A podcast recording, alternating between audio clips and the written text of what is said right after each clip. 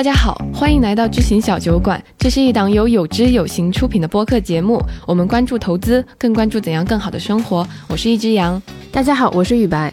那我们今天呢，是一个读书荐书的主题。嗯，因为我们发现，追溯到我们上一次荐书，已经是半年前的事情了。是的，那个时候我们聊的最后一本书还是《小岛经济学》。对。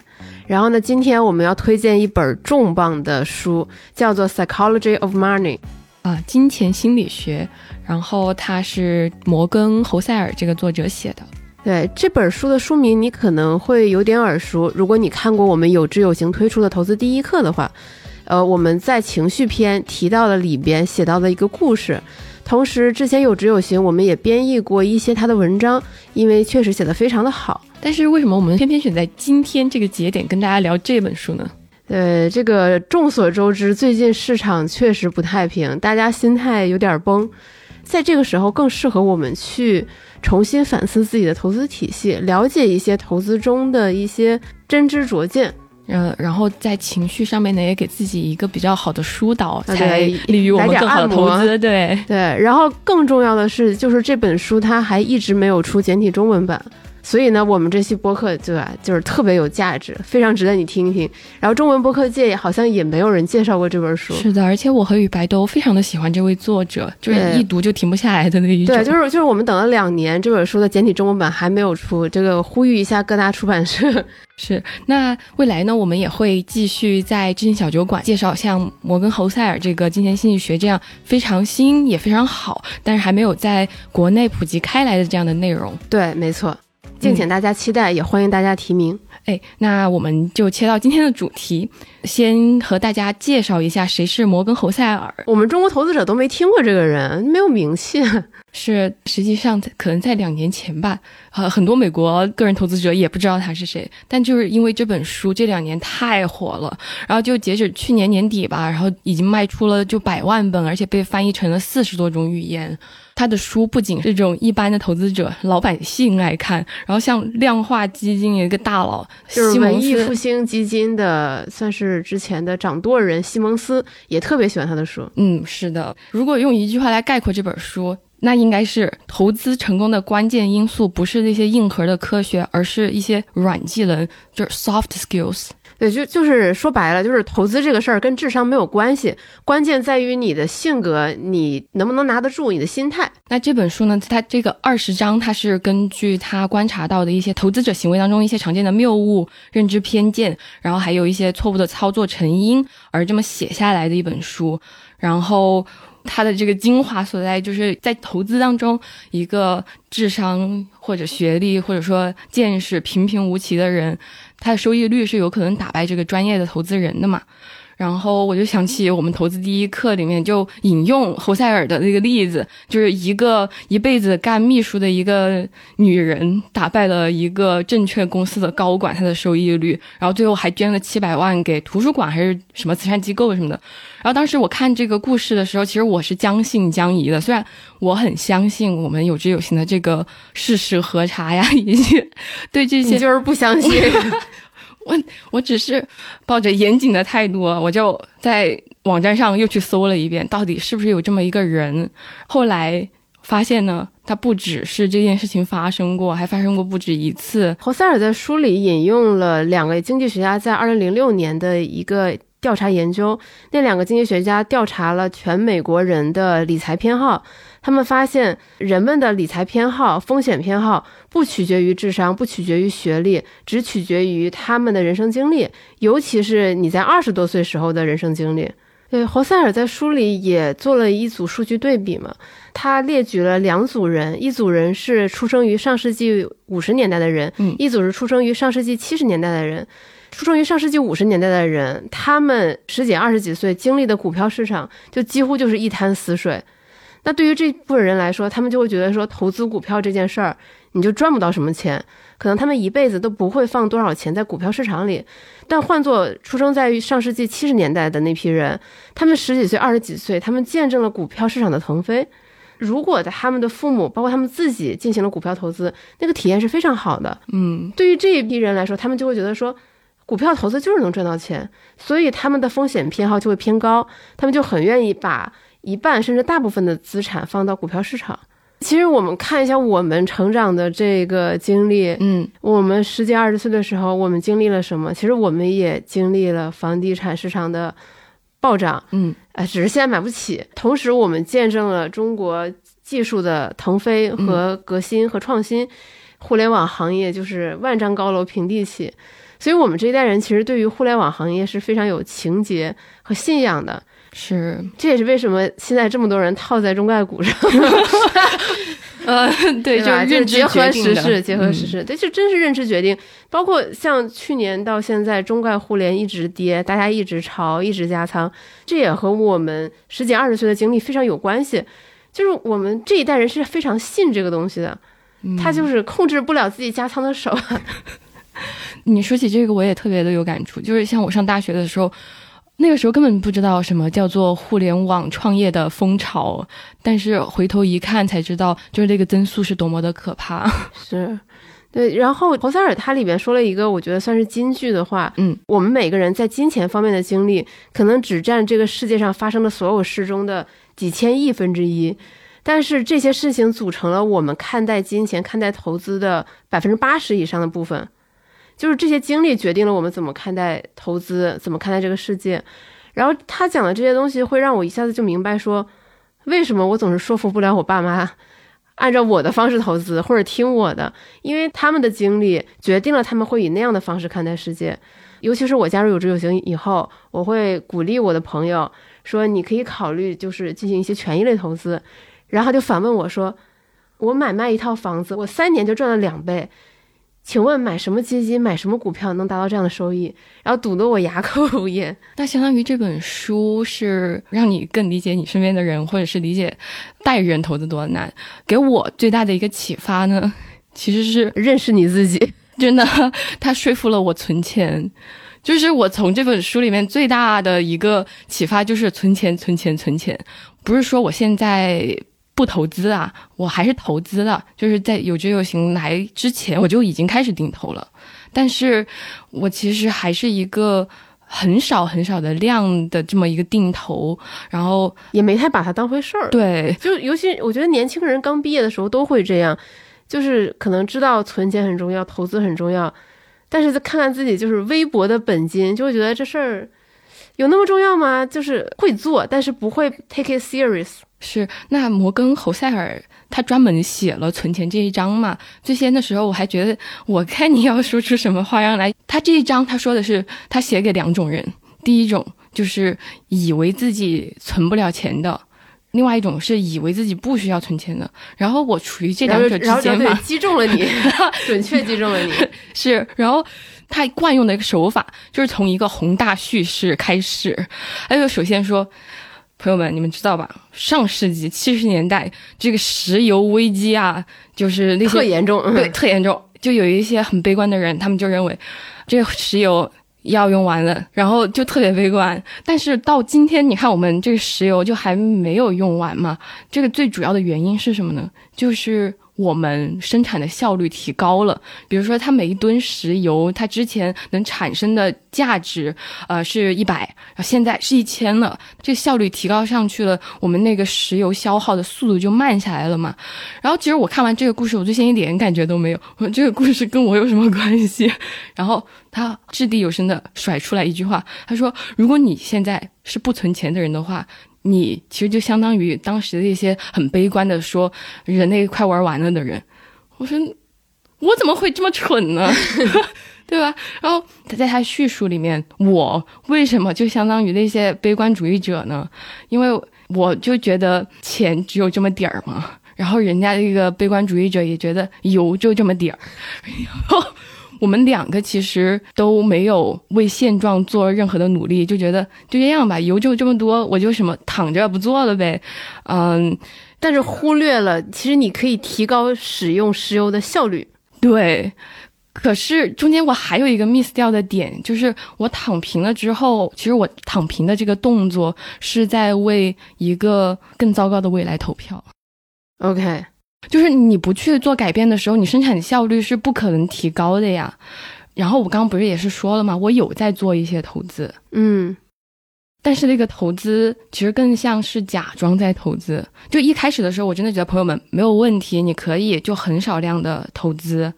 但是当我已经对投资这么熟悉了，我还是以这么少量的钱来做这个投资，我觉得就完全是在求一个心理安慰。我明明可以在我自己唯一能够掌控的事情上面做出更多的努力，但是我却选择了不做。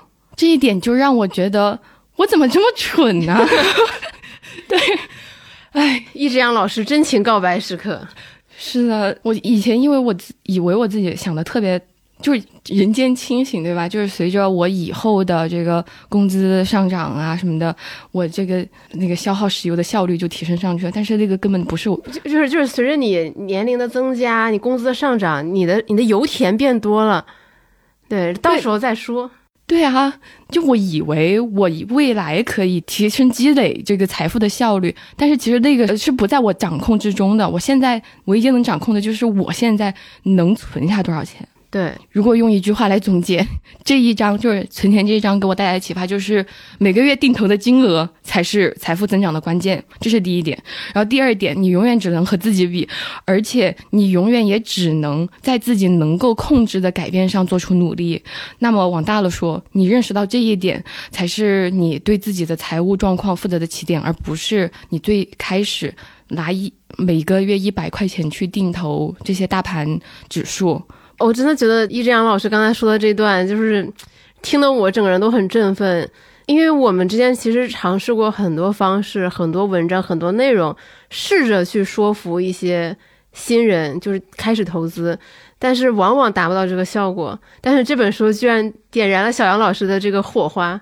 是，我觉得它里面很多道理都是所有人都说过的，但是它就是会让你再去再去思考一遍，就是很神奇的地方。对，嗯，对，所以非常值得推荐给大家去阅读。这也插一句，就是我们其实还是很。推荐大家去阅读原书，嗯，虽然它是英文写的，但是其实它的词汇都很简单，只要你有四级水平，你就能读懂。是的，嗯，其实一直以来呢，那个摩根侯塞尔他就在各大媒体接受什么采访的时候，他都会说，我的这个财经写作，我要达到的水平就是我妈妈读得懂，我妈妈对财经、对什么金融一点兴趣都没有，所以说他就写到一个初中生能读懂的水平。所以真的，大家不要有畏难情绪，嗯。每次看他文章，就会觉得说我们在内容上其实还有很大的努力空间可以去做。是，其实我们今天还想聊的一个话题，就是他为我们解答的一些我们很想很想给大家讲懂，但是有些时候讲了大家还不一定接受的一些问题。对，然后也包括一些其实也困惑过我们很长时间的一些问题。然后第一个问题。其实是我个人一直以来心头萦绕的一个问题，就是为什么投资大佬们他们说一套做一套？我说的说一套做一套是，其实我们都是打心底里很认同价值投资这个事情，嗯，但是我们会发现很多价值投资流派知名的投资人，他们的发家致富往往是违背价值投资的，比如说可能重仓某一只股票，比如说上杠杆。就我们会发现很多很厉害的投资人，他们都是因为上了杠杆，甚至很大倍数的杠杆，然后暴富。嗯，然后暴富了之后，他们开始宣传价值投资，然后说不要上杠杆，杠杆不好。我就在想说为什么？但是看了这本书的第二章，就是那个 luck and risk，我就懂了。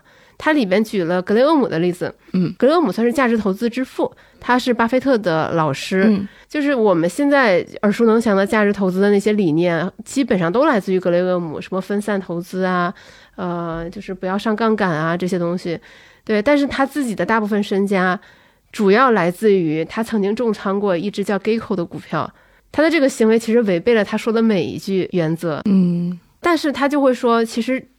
他的这个行为最后能导致他获得那么好的收益，其实完完全全是运气。也就是说，决定一个人投资成不成功，很大程度上是看你运气好不好。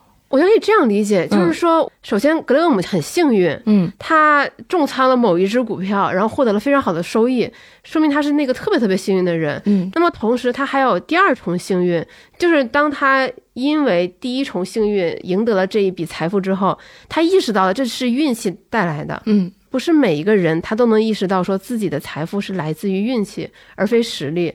为什么很多投资大师会说不要上杠杆？是因为上杠杆这个事情就是很容易会上瘾。所以格雷厄姆能意识到这一点，并把它确定为自己的投资原则。这时候我才理解说为什么这些投资大师大家都说不要上杠杆，他们存活至今。成为投资大师其实已经是个非常小的概率事件，同时他们还很幸运意识到说杠杆这个事情是风险极大的。他们把自己的经验沉淀成为一些规律、一些原则，然后告诉大家说：你们不要模仿我的这些行为，因为这些行为的风险极大，并不是说他们说一套做一套。侯塞尔他自己还问过，应该是二零零三年的诺贝尔经济学奖获得者席勒，他就问他说：呃，在我们现在不知道的这些事情中，如果有一个事儿。就类似于你问上帝一件事儿，他一定会给你一个准确的答案。你想问什么？然后席勒说：“我想知道运气在投资成功中究竟占多大的比重。就我们很难分辨说你的投资成功究竟是来自于你的运气还是实力。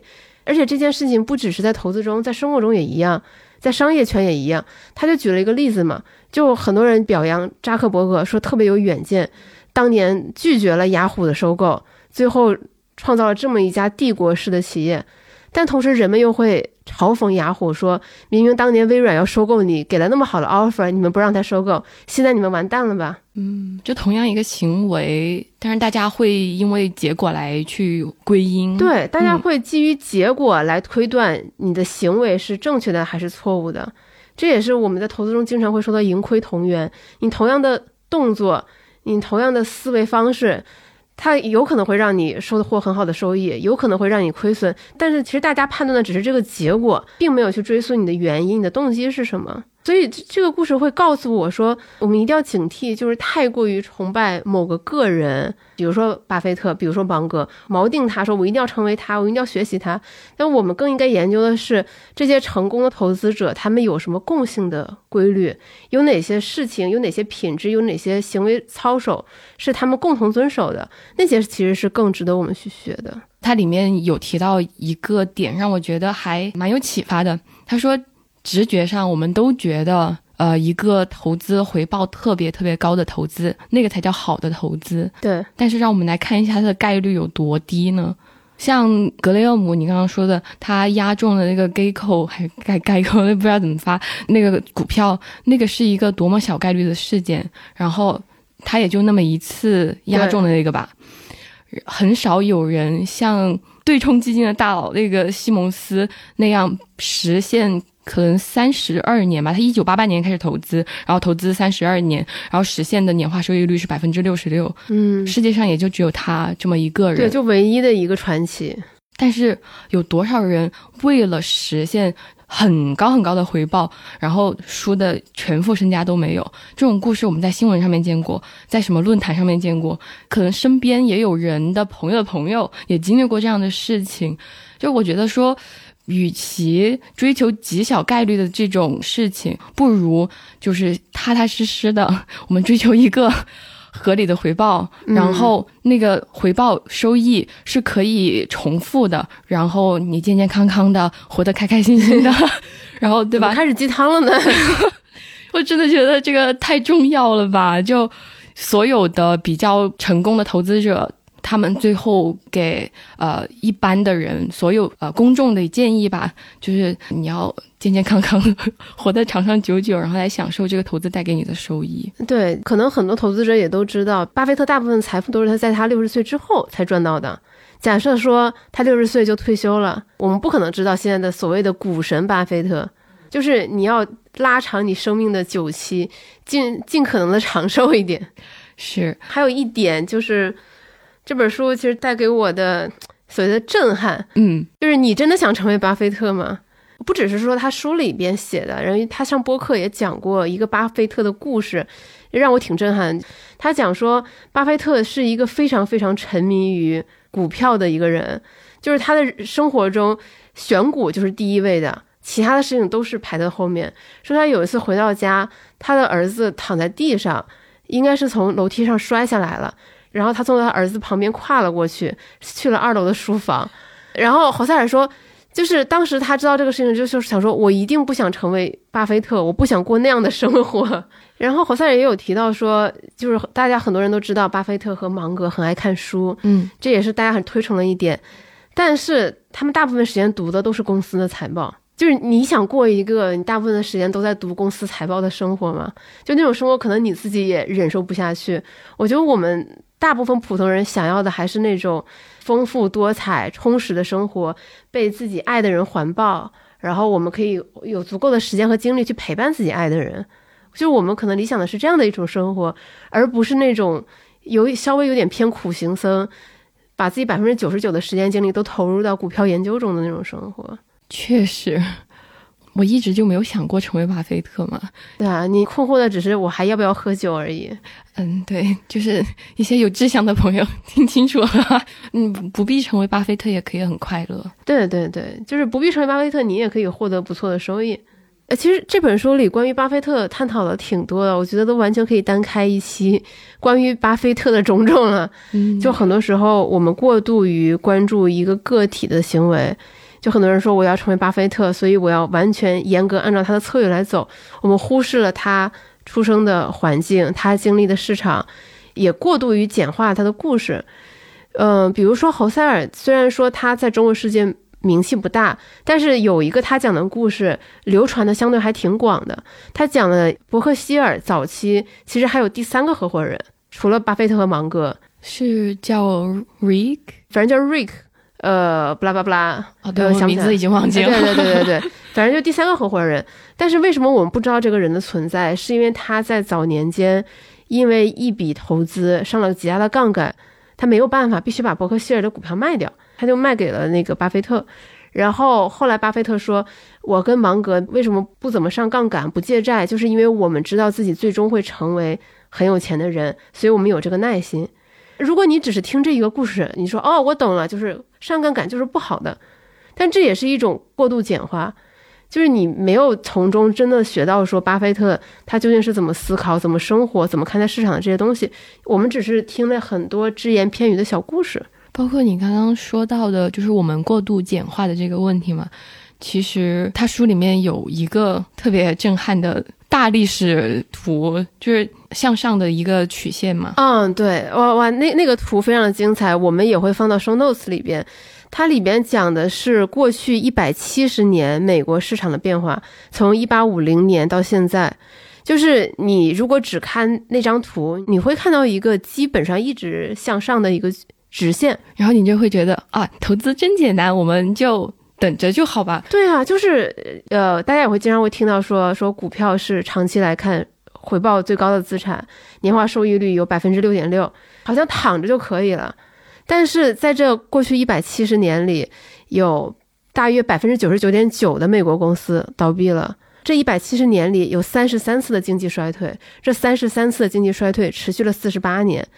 几乎没有人预测到其中任何一场经济衰退，同时呢，这整个股票市场至少有一百零二次从最近的高点下跌超过百分之十，但是在这一百七十年里，美国人的生活水平提高了二十倍。可是，在这里边的每一天，如果你身处其中，你都有可能会感到很悲观，觉得不行了。是啊，嗯，我觉得这个图是从一八五零年开始的嘛，那中间。但凡我经历一次一次世界大战，就大萧条、一战、二战，想想像那几十年是活过来的人们吧。对，我就觉得我还投啥资啊？我就我就活着，我就觉得已经不错了。对啊，嗯，就就在那个时候，你能遏制住自己的恐慌情绪，甚至勇敢加仓的人，肯定是少之又少的。就包括。其实很多人会说：“哎呀，二零年美股熔断那段时间，我那时候是想入市的，我想加仓的，但是因为种种原因没有加仓。”其实，如果回到那个时刻，你不带着这些回忆，你其你可能你还是不会做这些操作，因为那个时候大家就是很害怕，觉得完蛋了，觉得新冠太吓人了。就也让我想起他书里面经常说的一句话嘛，他说，嗯，就金融不像是物理学，就物理，你就是那个书上某个原理跟你解释一个桥为什么会垮，但是解释金融市场为什么在一段时间就突然垮下来了，你需要结合就是历史，然后还有人们的心理来去理解它。这这也是这本书的意义所在吧？金融心理学，对啊，金钱心理学，哦，对，金钱心理学，就是你看道理，大家都知道，知道就是这个市场长期来说它一定是向上的，因为我们非常相信中国经济。大家也知道，就是价值终究会回归的，呃，也知道股票长期来看是收益率最高的资产，但我们还是会看到，每一次大幅下跌的时候，那个成交量永远都是就是就是 boom 往上，嗯，大家。克制不住自己内心的恐惧，这也可以 call back 回刚才你提到的，就是一个最理想的投资策略，不是收益率最高的、最理性的策略，而是一个你能拿得住的策略。是我们刚刚我和雨白讨论的这一些嘛，是想鼓励大家更理性的看待现在的下跌。但是你看，我们绕了这么大的圈子，呃，举了这么多的例子，其实就是跟大家说，就是沉得住气、踏踏实实的。对。嗯，可是我也希望说，我们刚刚说的这些没有给你们造成更多的压力，觉得说，呃我我就现在必须非常理性，然后一定要拿得住。就是在投资上面，那侯赛尔也提到一个特别打动我的点，就是你大部分的时间都做出合理的选择，比你完完全全。就去死扛硬扛，我一定要做个最理性的人重要一些。我们真的是人，然后我们做的这个决策就是有我们人的这一面。然后他提到一个例子特别好笑，大家都知道指数基金之父约翰伯格，嗯，他就是呃，应该是上世纪七十年代，然后就是发明了指数基金，嗯，先锋集团的创始人。嗯，总之这么厉害一个这么相信指数投资的一个人，他的儿子呢成了一个主动基金的管理人，嗯然后伯格还投了，就是这个完全不符合他的投资准则，是不是？但是这有什么办法？儿子就搞这个的，那那我就得支持啊！人家问你为什么投，他就说因为他是我的家人，对，就是 family matter。嗯，就不只是伯格，其实呃，摩根侯塞尔也会做一些可能在外人看来非常匪夷所思的一些操作。就比如说，他的房子是全款购买的，没有上任何的杠杆，没有选择贷款。就这个东西对于很多人来说就是不可理解，就是利率这么低，就是你怎么会选择全款？你而且你还是个财经作家，这不是非常愚蠢的一种行为吗？但是。他不仅是全款买房，他还会留百分之二十的现金，就是因为他觉得自由对于他来说更重要，嗯，就是这种不欠人家钱的感觉让他觉得很舒服。然后还有一点就是他在书里面有提到，所有你无法预见的风险才是真正的风险嘛。然后他说他要保证自己不会在那个风险来的时候会赎回自己的投资。嗯，第一就。投资不会停止复利，然后第二是让自己有能力让整个家庭的这个流动性保证的比较良好的状态，大家不至于流露街头这样。其实这不就也和我们平时提倡的四笔钱很相似嘛？就是你一定要有你的活钱，嗯，你留足三到六个月的生活费。就这句话绝对不是一个废话。当风险来临的时候，我们谁都不知道什么时候风险会来临，就你要给自己留好足够的储备。嗯，其实关于投资，它还有一个说法，我和雨白发生了很大的分歧。对，就是挺妙的，但是就是我保留意见。在摩根侯塞尔看来呢，它就是股市的这个波动，相当于入场券、迪士尼门票。对，就是门票。但是很多人厌恶风险，是觉得这个波动对于他们来说像是罚款一样，就是我做错了什么，然后这个波动是来惩罚我的。但是他提供的一个思路，一旦你把它当成是你进入市场的一个门票，就是你必须要去承担的代价的话，首先这个过程里面你会觉得这个波动是合理的，而且一旦你接受了这个概念之后，如果市场好的话。你是不是就能得到一定的乐趣？如果市场不好的话，你也会觉得，嗯，好吧，我当时进来的时候，我也预见到有可能会发生这样的事情，但是那个票它就是一个中性的，我就是要给了我才能进来啊。然后就这一章它结束，他就说找到一个适合你的价格，然后就付钱买那个入场券嘛。我就觉得讲的特别的好啊，就是这个是我们在面对这个股市的波动的时候，一个比较好的让自己。保持理性的一个心态吧。嗯嗯，我不同意他的点，其实也很简单，就是我觉得不能把所有的投资一概而论。比如说，我投资了一只个股，然后它下跌，我说嗯，这是迪士尼门票，然后它继续下跌，我说嗯，迪士尼第二天的门票，然后它停牌，对吧？就是如果我们是投资指数基金，我们投资是能代表整个市场的这种指数宽基指数，那我觉得这个波动，你把它形容成就是学费也好，必须要的代价也好，这都是可以的。但是我们不能就是完全把它当成一个安慰剂，说任何下跌都是可以接受的。我觉得那样是不合理的。但是我也能理解侯塞尔为什么这么写，就是我们一定要，如果想要稳住自己的心态，你一定要找到一个方法。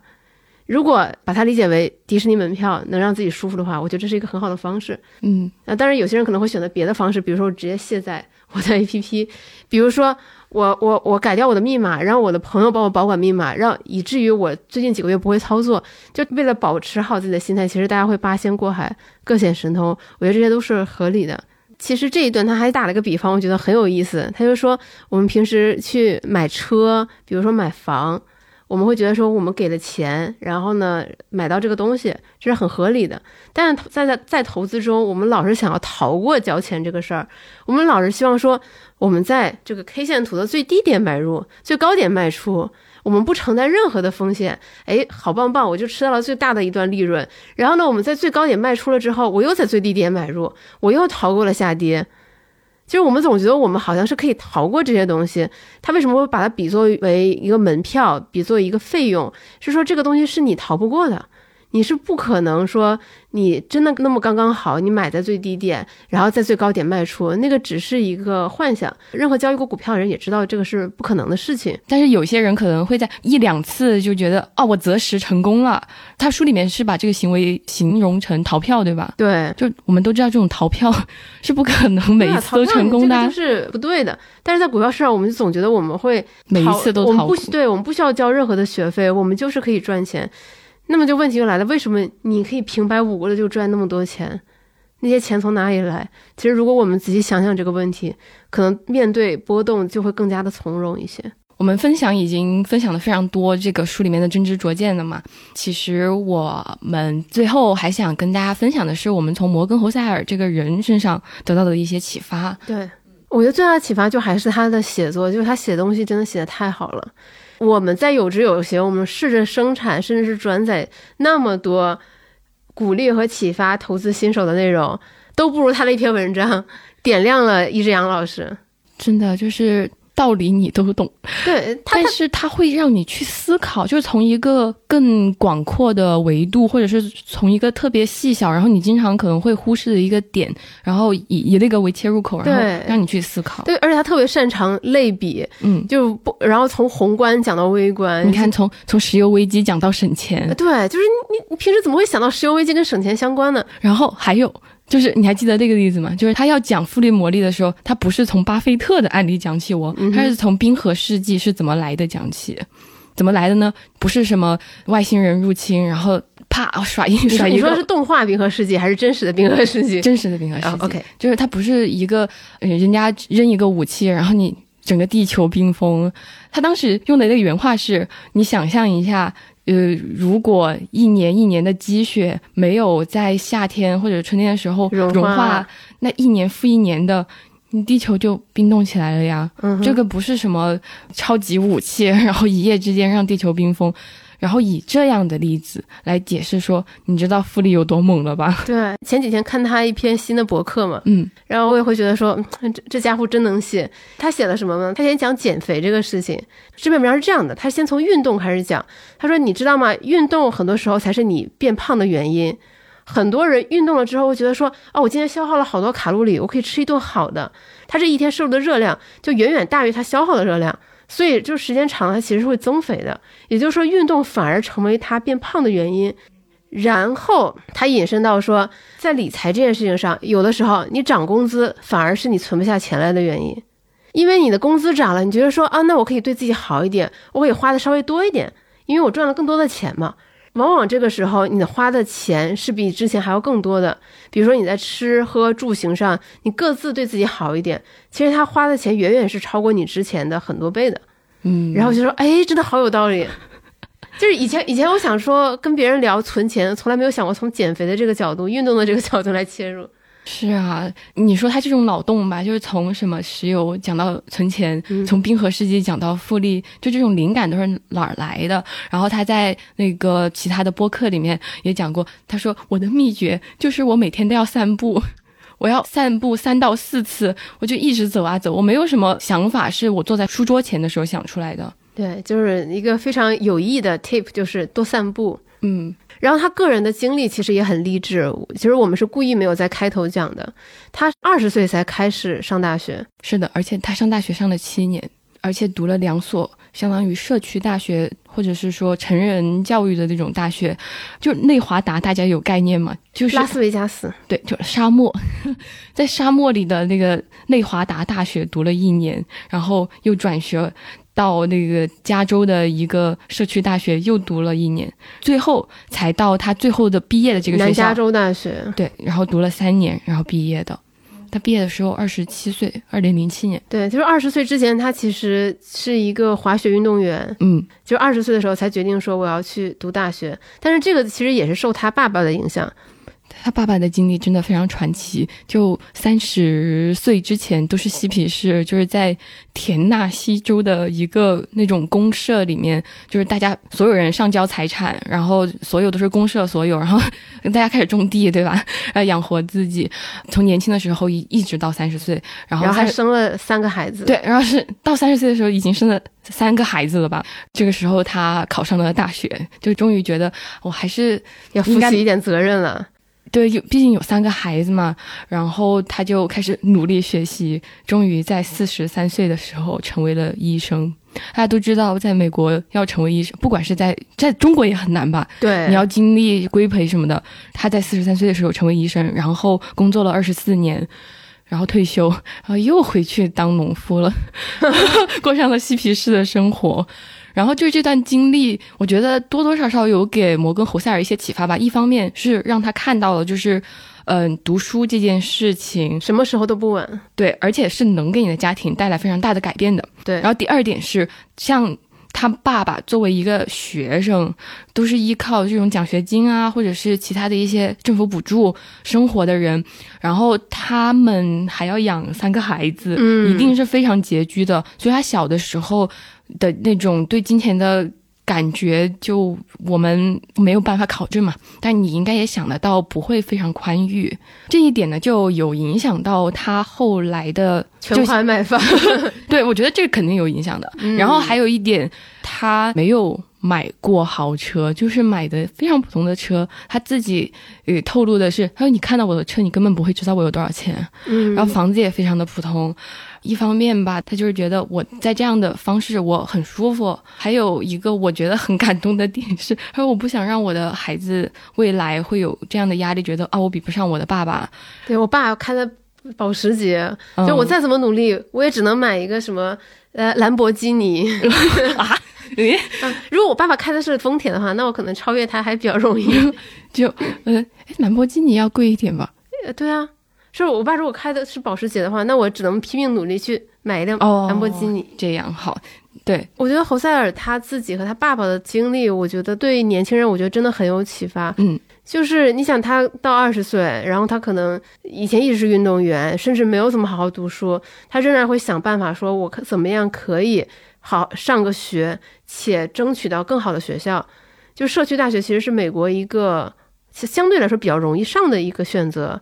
然后他在那里边也很努力，然后想办法转学嘛。其实如果你真的很向往一个学校，很向往更高的学位，总是有办法的，只要你努力。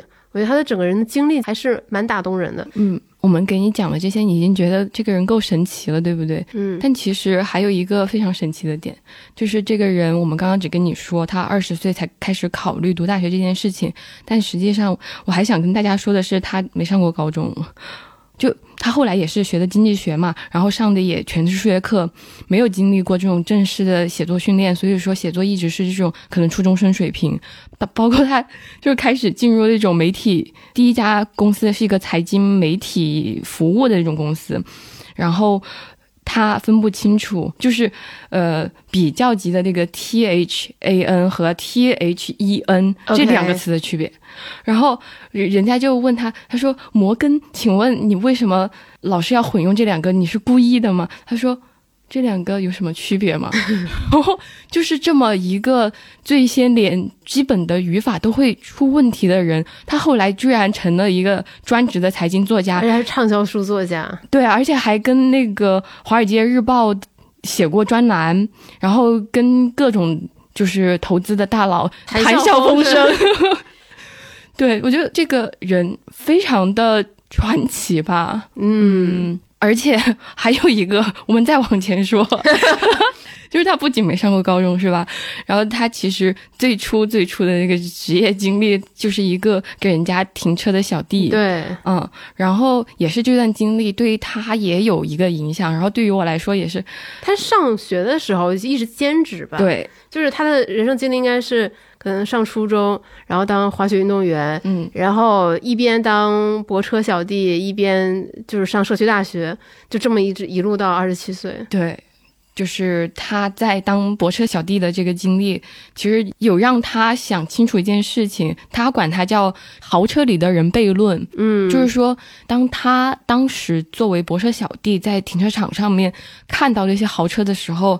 他想的从来都不是这个人好酷，我好尊重这个人哦。他想的是，如果我是车子里面的人，那该酷多酷啊！然后这一点就让他意识到说，即使是开上那辆豪车，别人也不会因为我开了这个豪车而尊重我。他们想的是他们自己。对，其实每个人大家都只关注自己。其实你最终你想要的是大家的尊重，是大家的喜欢。如果你是想要的是这些的话，其实我们可以通过各种各样的方式来获得，而不只是说买豪车、买好表。是。那其实我们刚刚总结的这几点呢，也有被摩根·侯塞尔写到他给他儿子和女儿的信里面。这两封信呢，它中间是隔了呃四年的时间，但是这两封信。他都提到的有三点，就可以跟大家分享一下。第一点呢，就是刚刚雨白跟大家总结的那一点，就是真正值得追求的是良好的品格，还有诚实和同理心，而不是你有多少钱开多少的车。然后第二点呢，是你的存款率和你挣多少钱。没关系，但是和你花多少是息息相关的。我这我觉得这点对你来说一定非常的打动你，真的非常打动。然后就好，第三点是他跟他儿子和女儿的最后一个建议都是同一句，他说你可以不同意我的话，因为他知道研究了这么多呃，比如说投资的案例之后，他晓得。就这个世界，它永远在发生变化，没有什么一招先吃遍天下这种事情。你可以跟我有不同的意见，是的，但是就是你接受任何意见，一定是你自己独立思考然后得到的。就是你不要轻易接受任何人的建议，除非你认真思考我自己的处境。这句话我觉得就是一个很珍贵的一个箴言。嗯，就包括说我们每一次给大家分享的这些东西，我们也是非常希望大家。能够和我们一起参与到讨论中，认真的思考，然后这样的话，其实对于你也好，对于我们也好，我们大家是在一起成长。是的，对。那最后呢，我们想用书里的一个故事来结束这期播客。呃，约瑟夫·海勒是著名小说《第二十二条军规》的作者，在一个亿万富翁的举办的宴会上呢，他的朋友就取笑他说：“哎，这个亿万富翁一天赚的钱比你一辈子赚的钱都多。”但是约瑟夫回答说。嗯，你说的是对的，但我有一个东西，它永远不会有，那就是知足。嗯，不管是侯塞尔也好，还是我们也好，其实都很喜欢这个故事。我们仿佛永远不会觉得说钱是够用的，总觉得还不够多，还不够多，我们应该赚更多。富足其实是一种选择，我们自己才是决定自己是否富足的人。嗯，谢谢大家今天的收听。然后我们最后还有一个，我们之前小酒馆的新的策划，想跟大家提出，就是今天讲完这本书，我们会知道说，想要理解一个人的处境，想要给他更好的建议，其实是需要知道他经历了什么。然后他的生活的很多细节和他的真实困惑，所以我们开办了这个栏目。就是如果你有困惑的话，欢迎向我们提出，我们希望能设身处地帮你解决一些你的问题，不管它是关于你个人的财务困扰，还是你对未来的经济规划，或者你想要帮助你的家人或者你的朋友，呃，我们会欢迎各种各样关于钱的问题。嗯，那我们今天这期节目就到这里啦，祝大家生活愉快，以及稳住，我们能赢。赢。